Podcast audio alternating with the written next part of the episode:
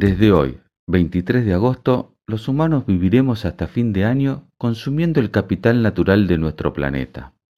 En términos más didácticos, quiere decir que los recursos que teníamos para este año ya los hemos agotado.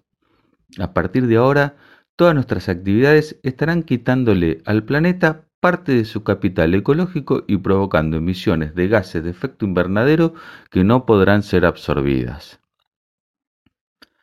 La fecha, que se conoce como el Día del Sobregiro de la Tierra, Earth Overshoot Day, es calculada cada año por la Global Footprint Network e indica el momento en que las personas nos consumimos todos los recursos que el planeta Tierra puede generar en el año se obtiene a partir de la suma de todas las demandas de consumo del mundo, alimentos, agua, madera, minerales, etc., y se compara con los recursos naturales que el planeta puede generar en un año. Hacía 15 años que el día del sobregiro de la Tierra no llegaba tan tarde.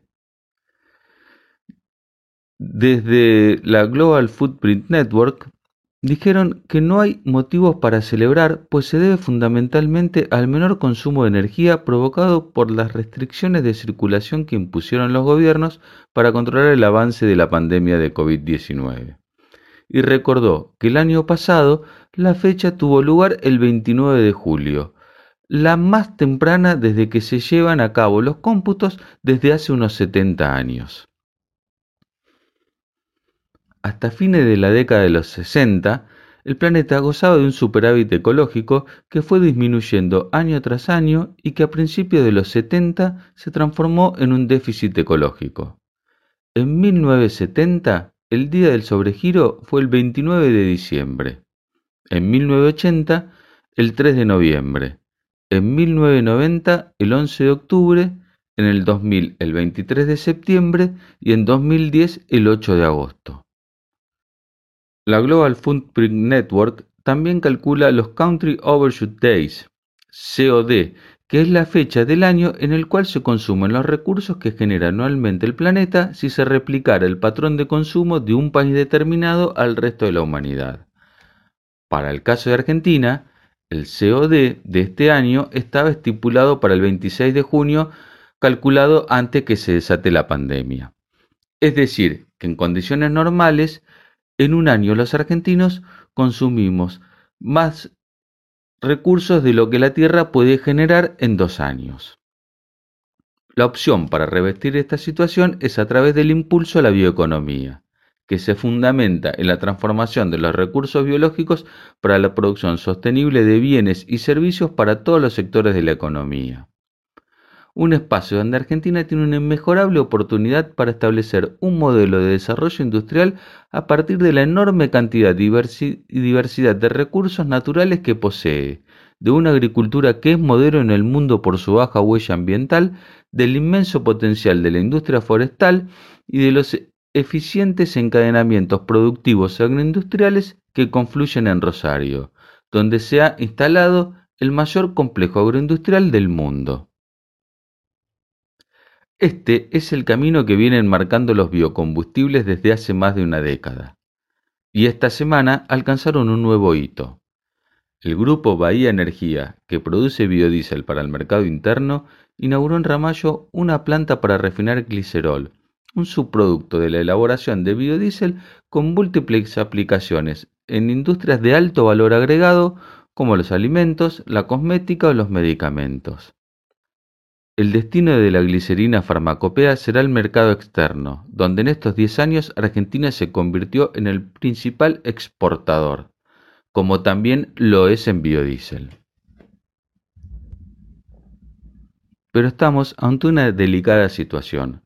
Queda poco tiempo para que pierda vigencia la ley que regula el uso de biocombustibles y mientras se debate si se le dará continuidad por tres años más mediante un decreto o se promulgará una nueva ley superadora que contemple subsanar algunos vacíos legales que tiene la ley vigente e incorporar nuevas materias primas y tecnologías que han surgido en estos últimos años, alertamos de una embestida del sector petrolero que busca poner fin a esta industria. En solidaridad con los petroleros y a contramano de lo que vienen practicando sus casas matrices, la Asociación de Fabricantes de Automotores de Argentina, ADEFA, también envió una carta al ministro Culpas oponiéndose a los biocombustibles. Según publicó el diario La Nación, la misma hace hincapié en la menor recaudación del Estado por el mayor uso de biocombustibles, un tema que nos ocupamos de desenmascarar en la editorial del domingo pasado. Más adelante, la carta menciona que las automotrices necesitan más tiempo para ir a mezclas mayores de biocombustibles, de forma de poder trabajar en homologaciones y calibraciones. Resulta muy llamativo este argumento, pues las terminales argentinas están exportando autos a Brasil, donde el corte de biodiesel con gasoil es del 12%, un 20% mayor que en la Argentina.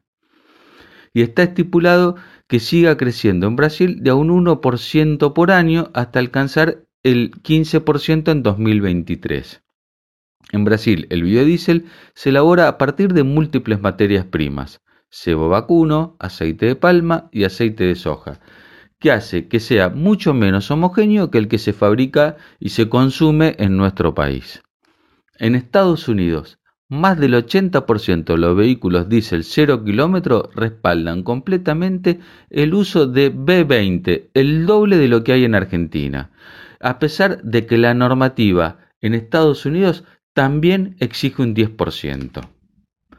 Por su parte, el presidente de Indonesia, un país donde la fecha del COD está estipulada para el 18 de diciembre, anunció que a partir del año que viene implementará una mezcla de 40% de biodiesel.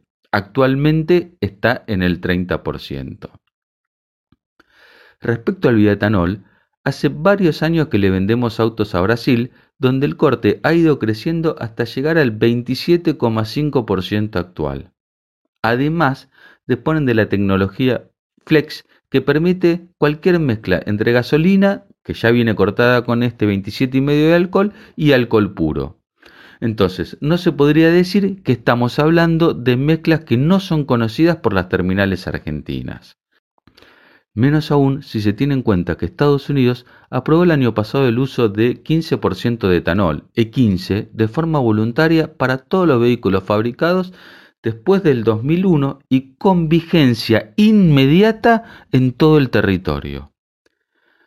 Sin embargo, los tres fabricantes de Detroit, Chrysler, General Motors y Ford, que cuentan con más del 45% del mercado de automóviles de Estados Unidos, ya tenían homologado el uso de E15 en todos sus modelos desde el 2012, es decir, siete años antes de lo que le exigió la EPA, el órgano que controla el uso de biocombustibles en Estados Unidos.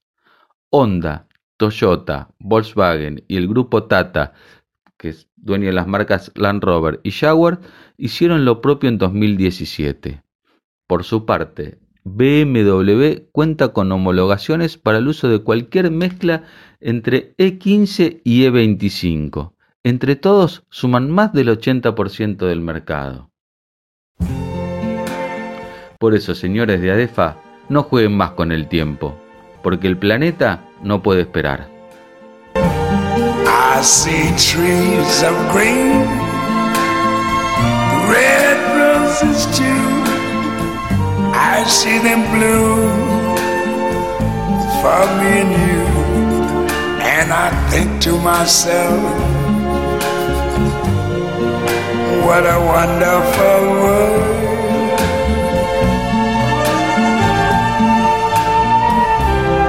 I see skies of blue and clouds of white, the bright, blessed day, the dark, sacred night. And I think to myself, what a wonderful world.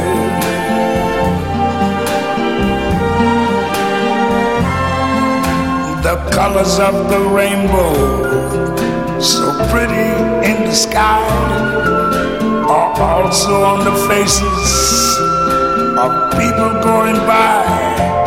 I see friends shaking hands, saying,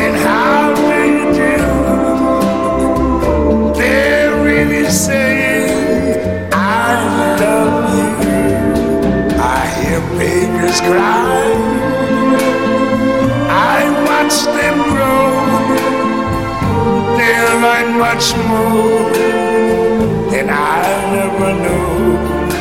And I think to myself, what a wonderful world.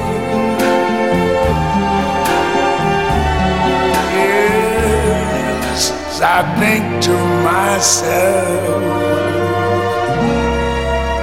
what a wonderful